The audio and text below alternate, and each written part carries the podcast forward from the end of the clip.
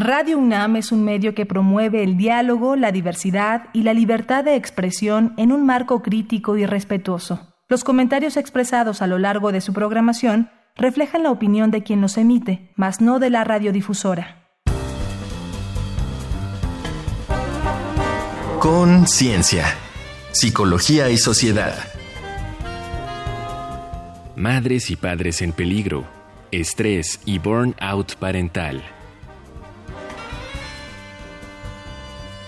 Hola, ¿qué tal? ¿Cómo están? Bienvenidos, bienvenidas. Una vez más, estamos en Conciencia, Psicología y Sociedad. Transmitimos a través del 96.1 de FM en Radio UNAM.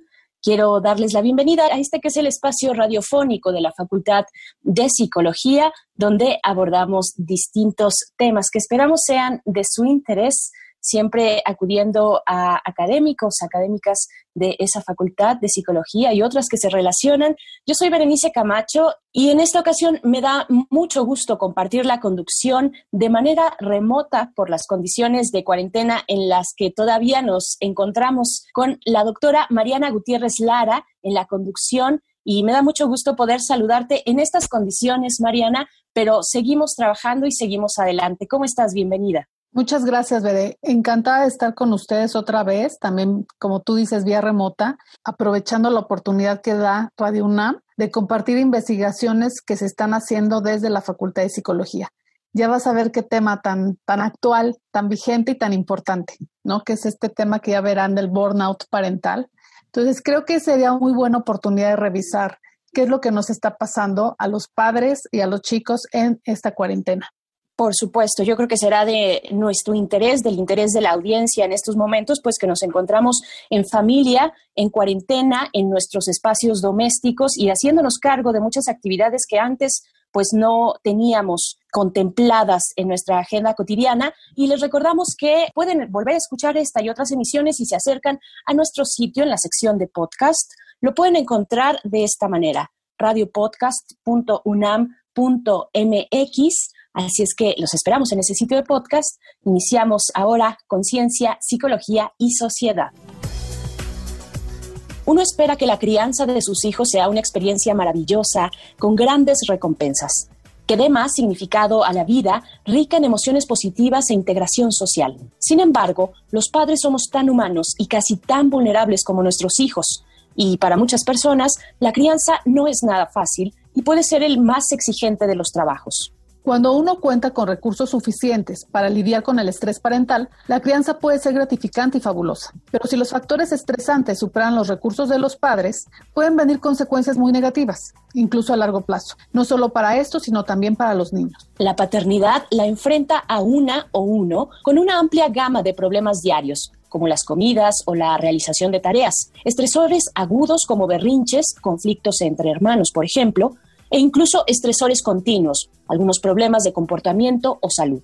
Cuando en forma crónica una carece de los recursos para manejar los factores estresantes de la paternidad, puede sufrir de burnout parental. En la última década, la ciencia se ha enfocado ya no solo en los riesgos de la crianza para los hijos, sino también para los padres, estudiando el burnout parental. La grave angustia asociada con la crianza de los hijos se ha visto, ya no puede ser un tema tabú. El burnout parental se define como un estado de agotamiento físico y emocional intenso de una madre o padre relacionado con su papel en la paternidad, caracterizado por una significativa pérdida de energía en que se distancia emocionalmente de sus hijos y duda de su propia capacidad para ser buen padre o madre. El burnout parental no es un estrés cotidiano, es una respuesta aguda al estrés crónico y abrumador. La investigación ha descubierto que cuando los padres buscan ser perfectos, son neuróticos o carecen de habilidades de manejo del estrés, o no tienen apoyo emocional o práctico del otro padre o de una red social, tienen malas prácticas de crianza o tienen niños con necesidades especiales, trabajan a tiempo parcial o se quedan en casa, están en mayor riesgo de sufrir burnout parental.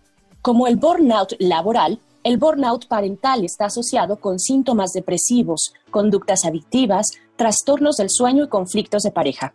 En forma preocupante, el burnout parental está asociado también con ideación de escape, huir o suicidarse, negligencia hacia los hijos y violencia parental. Entonces, ¿cómo reconocemos el riesgo de burnout parental y cómo podemos prevenirlo?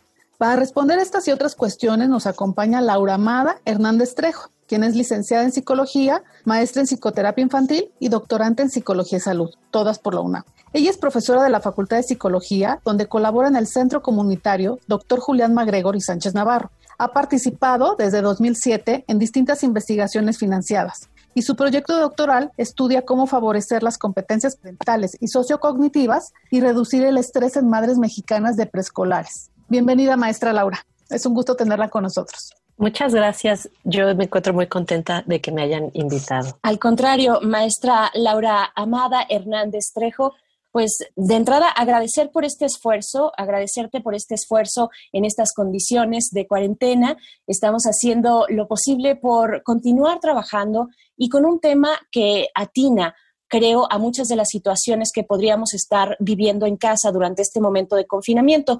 Yo te preguntaría en primera instancia, ¿qué es? ¿Qué es el estrés parental y cómo se relaciona con el burnout parental del cual hemos dado esta introducción? Existen dos modelos de estrés parental que son los más reconocidos y eh, difundidos. El primero es el modelo que desarrolló Richard Avedin, que es el modelo Parent-Child Relationship, y que nos describe que el estrés parental surge de la interacción entre estos tres componentes, la esfera de los padres, la esfera del niño y la esfera de la interacción entre padre e hijos.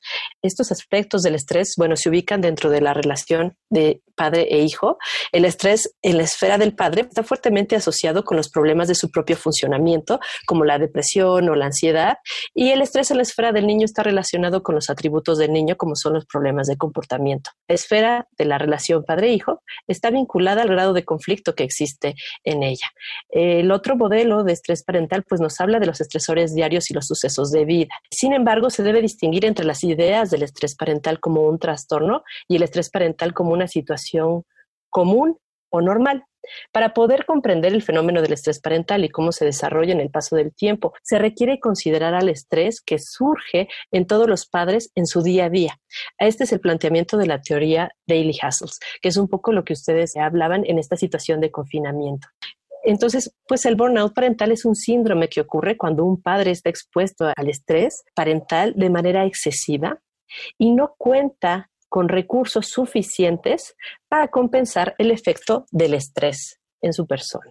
A lo mejor yo estaba estresada antes en relación a la crianza y no tenía una manifestación de mayor importancia. Sin embargo, ahora en el confinamiento, ya llevamos algunos tres meses, pues se vuelve una situación de estrés crónico que genera este desequilibrio. Los recursos con los que yo contaba antes para hacer frente a este estrés ya no los tengo. Pensar en su papel como padres les hace sentir que ya no quieren involucrarse en este trabajo y por lo tanto en esta relación. Y como resultado de este agotamiento, se vuelven emocionalmente distantes de sus hijos. Maestra Laura, ¿cuáles serían los otros riesgos del burnout parental?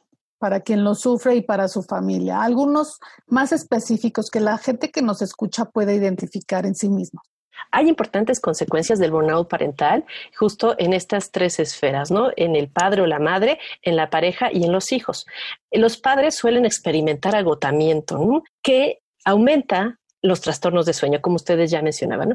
Como el padre se siente también molesto, incómodo, culpable porque ya no quiere involucrarse con su hijo, pues también tiene estas manifestaciones de preocupaciones, no puede conciliar el sueño porque no sabe el día de mañana con qué va a tener que lidiar. También hay la presencia de comportamientos adictivos en la que empiezan a afrontar este agotamiento con el consumo de sustancias. Y el de mayor riesgo, pues como lo mencionaban ustedes en la introducción, es que se puede presentar ideación suicida. El padre o la madre desean huir de esta circunstancia, de este agotamiento.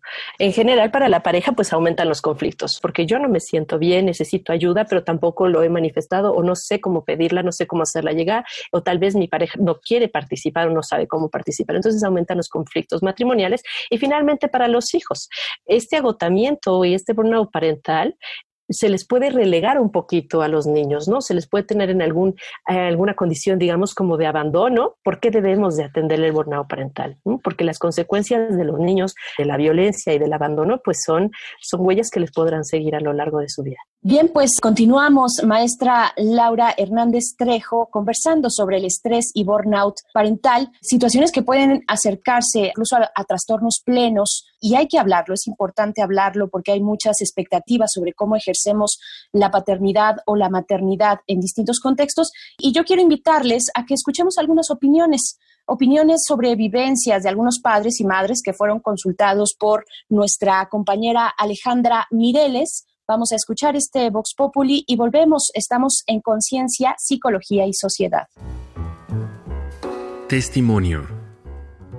Esta semana en Conciencia, Psicología y Sociedad hicimos las siguientes preguntas. ¿Crees que existe presión social para intentar ser madres y padres perfectos? Gabriela, 33 años. Sí creo que existe mucha presión social para ser madres y padres perfectos por el concepto en general que se tiene sobre la perfección, que siento que viene de una mentalidad en general poco empática, poco tolerante. Nayeli, 34 años. Ahora nos enfrentamos a una especie de competencia entre padres para ver quién tiene el mejor método de crianza, así como al estigma social por parte de quienes han decidido no tener hijos y creen saber mejor cómo se debe criar. Y creo que esto también se ha intensificado con el uso de las redes sociales. Verónica, 50 años. Por supuesto que existe, y en todos los ámbitos, en el familiar, en el educativo, en los medios de comunicación, en las leyes, en todos los ámbitos. ¿Cómo cuidas de ti mientras te encargas de la crianza de tus hijos? Ahorita me falta tiempo y me sobra cansancio. Lo que trato de priorizar en este momento es mi salud mental y emocional, y para ello escribo y hablo mucho. Intento cuidar de mí dándome espacios para hacer ejercicio, pero es muy complicado. La única medida de autocuidado que tengo, sobre todo en este tiempo de cuarentena, ha sido tomar terapia psicológica en línea. Antes de que iniciara la contingencia, aprovechaba los días que mi hijo pasaba tiempo con su papá. En mi caso, desafortunadamente, con mucho esfuerzo. Por ejemplo, a mí me gusta mucho hacer ejercicio, pero para poder hacerlo, tengo que levantarme muy temprano todos los días para que me dé tiempo de hacerlo y no me retrase con las demás actividades que tengo a mi cargo, ¿no? ¿Tienes oportunidad de hablar de aquellas situaciones que como mamá o papá te parecen difíciles o te desagradan de la crianza? Si bien creo que no es fácil encontrar espacios donde hablar tan libremente y sin romantizar la maternidad, cada vez hay más personas que se animan, esa es mi impresión, y eso a mí me ha dado el valor para hablar y externar lo que siento y pienso con quien sea, sin temor a ser juzgada o a incomodar. Hablo de estas situaciones en terapia y en muy pocas ocasiones con otras mamás amigas muy cercanas que están pasando por una situación similar y que al igual que yo necesitan desahogarse. Pero además de eso, no lo hablo con nadie más por temor a ser juzgada. Las hablo con mi familia y tratamos de ajustar las actividades, pero siempre creo que en un mayor porcentaje la crianza en la mayoría de los casos recae en las mamás. Para Conciencia, Psicología y Sociedad, Alejandra Mireles. Ya volvimos a nuestro segundo momento de esta conversación Estamos con la maestra Laura Hernández Trejo y también en el micrófono la doctora Mariana Gutiérrez Lara. Estamos hablando de estrés y burnout parental, ahora que, bueno, nuestros hogares se han convertido en un espacio múltiple o de múltiples actividades, cuestiones que antes no estaban en nuestra dinámica cotidiana y que ahora se presentan además de manera repentina. Y bueno, es muy importante hablar ahora de estos temas, estrés y burnout parental. Para continuar esta conversación, maestra Laura Amada Hernández Trejo, te preguntaría si todas las madres y padres son propensos y a causa de qué a presentar burnout parental. Bueno, pues no todas las madres y padres son propensos a presentar el burnout parental. Las madres y los padres que están en mayor riesgo son, por ejemplo, aquellos que aspiran a ser madres o padres perfectos, ya que sabemos que eso no existe y solamente se exigen demasiado por cumplir un rol al que nunca van a satisfacer completamente.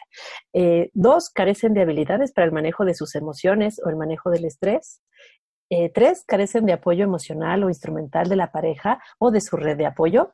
Eh, cuatro, tienen dificultades o deficiencias en las habilidades de crianza.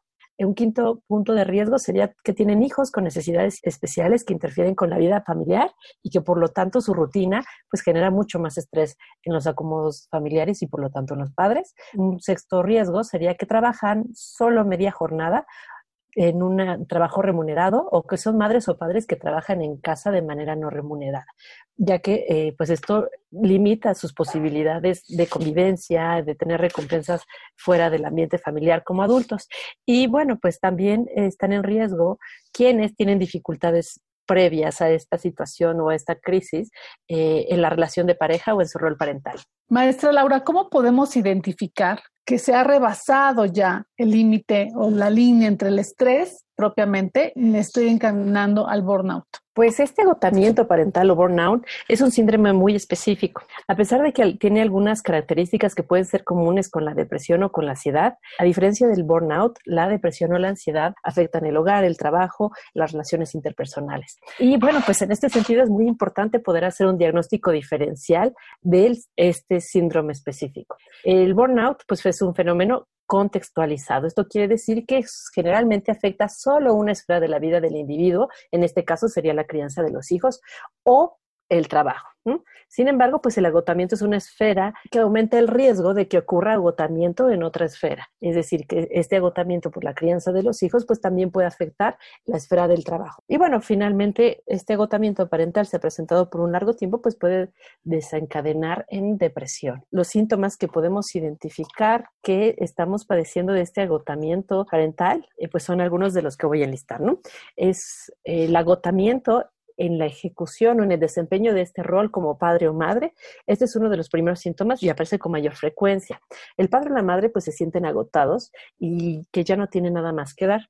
Este agotamiento puede manifestarse a un nivel emocional, que es esta sensación de que ya no puede lidiar con lo que tiene enfrente, con la crianza y con todo lo que le demanda. En un nivel cognitivo eh, se va a sentir incapaz de pensar o de resolver los problemas de manera adecuada y o en un nivel físico que se manifiesta por fatiga.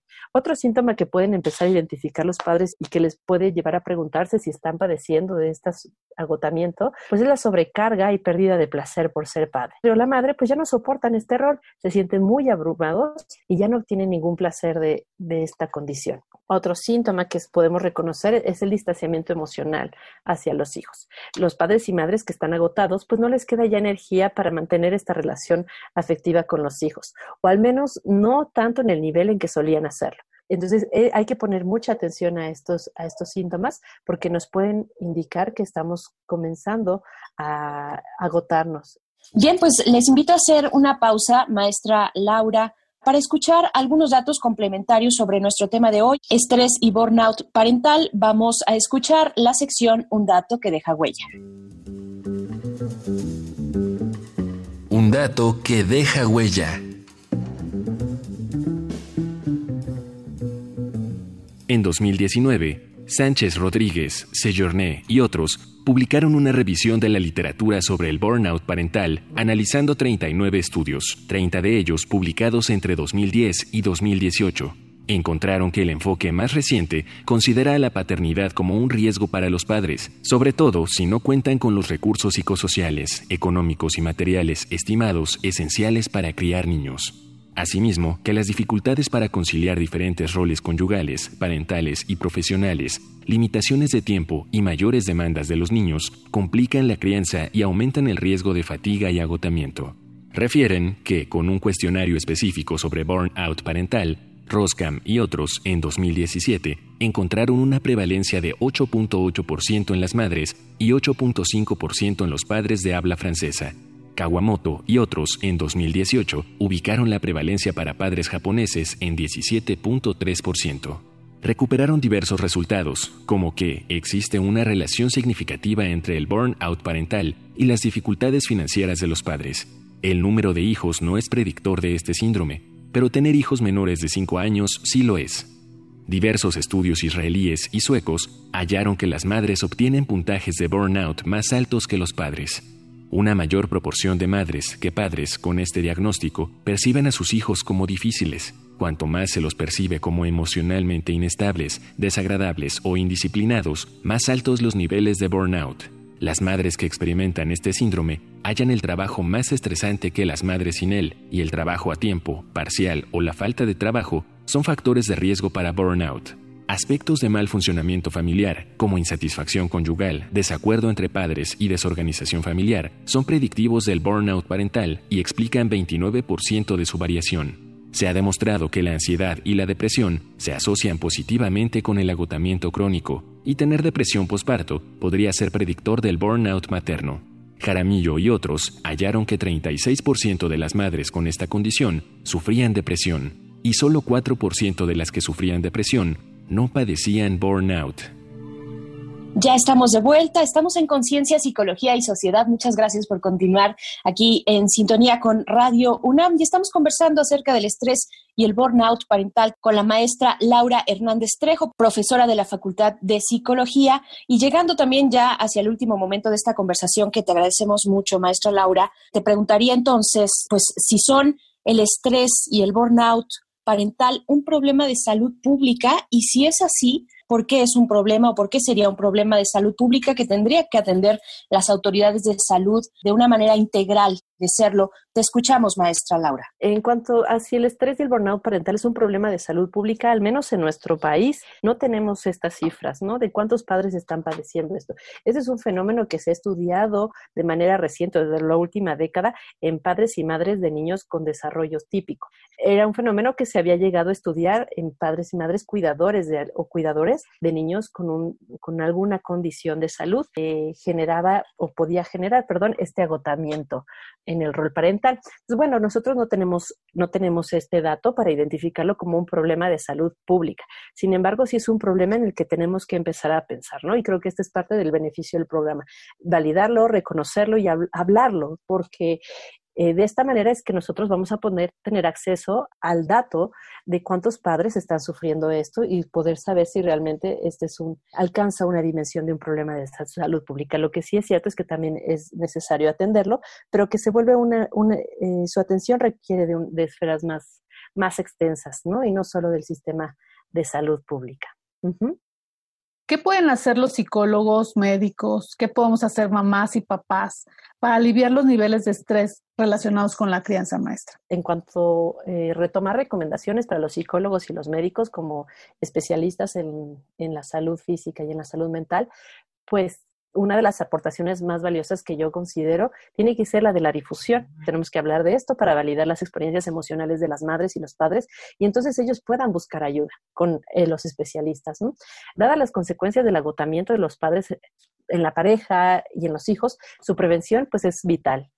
Los profesionales tenemos un papel crucial que desempeñar en esta identificación de los primeros signos de agotamiento, como son el distanciamiento emocional y la pérdida de placer en la crianza de los hijos, como platicábamos en un punto anterior. Como profesionales, ¿qué podemos hacer? Bueno, pues tratar los factores personales, ¿no? Empezar a trabajar con esta idea de perfeccionismo en la crianza, los padres se agotan porque a menudo tienen altos estándares eh, que corresponden a lo que ellos creen sobre cómo deberían de criar a sus hijos. Acompañarlos para apoyar este sentimiento de que en realidad son competentes, que pueden hacer lo que ya lo han hecho y priorizar el tiempo de calidad entre padres y hijos, el manejo del estrés y los distintos roles que madres y padres tienen. Para poder salir del agotamiento parental, también los especialistas en salud tendríamos que trabajar con que los padres salgan del aislamiento los padres que están agotados usualmente están aislados. Es importante compartir las tareas de los padres y madres y desarrollar un acuerdo sobre los valores y la organización familiar que podamos tener para reducir la carga mental sobre padres y madres. Salir del aislamiento como padre también significa pues disfrutar del apoyo social. Lo que buscamos mayormente es encontrar el balance entre los riesgos y recursos con los que cuenta la familia.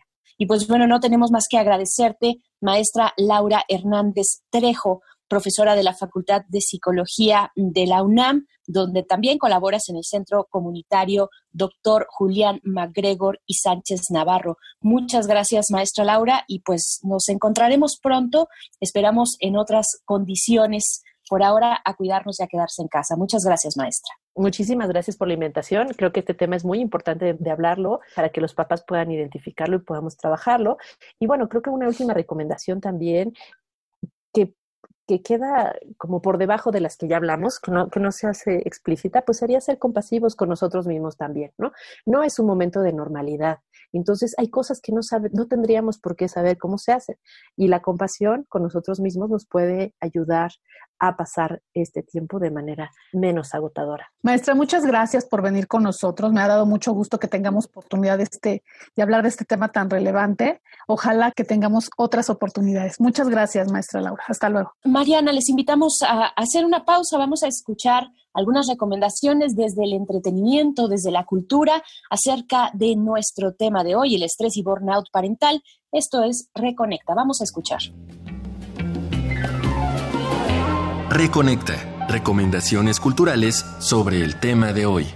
En el proceso de aprender a gestionar sus emociones, los niños sufren estrés y pueden moverte a frustración y desesperanza. En el libro 1, 2, 3, Respira, Carla Namburg ofrece soluciones reales que te ayudarán a ti y a tus hijos a lidiar con los retos diarios de forma más productiva. Búscalo en Ediciones B, Madres que Trabajan, de Cecilia Betancourt. Es para mujeres que deben equilibrar el hogar con su vida profesional.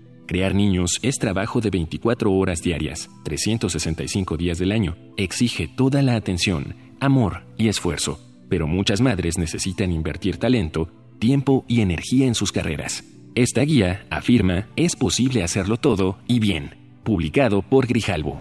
Es tiempo de las recomendaciones cinéfilas. Todo en familia, comedia de Ron Howard con Steve Martin y Mary Steenburgen, presenta a Jill y Karen, una pareja con tres hijos, Agobiado por el trabajo, pero determinado a ser mejor papá que su papá, Jill vive exhausto cuando descubren que sus hijos sufren y requieren terapia. Además, Karen espera otro bebé, una película divertida y auténtica sobre la paternidad. Puedes probar a ver la serie canadiense Working Moms, dirigida y actuada por Catherine Reitman. Cuatro mujeres que se reúnen en un espacio profiláctico para mamás que acaban de tener bebés deben regresar al trabajo, sin descuidar criaturas, jefes, amores y demás asuntos de la vida. Estas fueron las recomendaciones de la semana. Te dejamos con Stressed Out Mom, parodia que el canal de YouTube My Life Suckers hizo aprovechando la canción de 21 Pilots. I was told that they get older in an eye blink, but now the days are so long, I feel like I'm gonna sink. My name's Mommy and I can't hear myself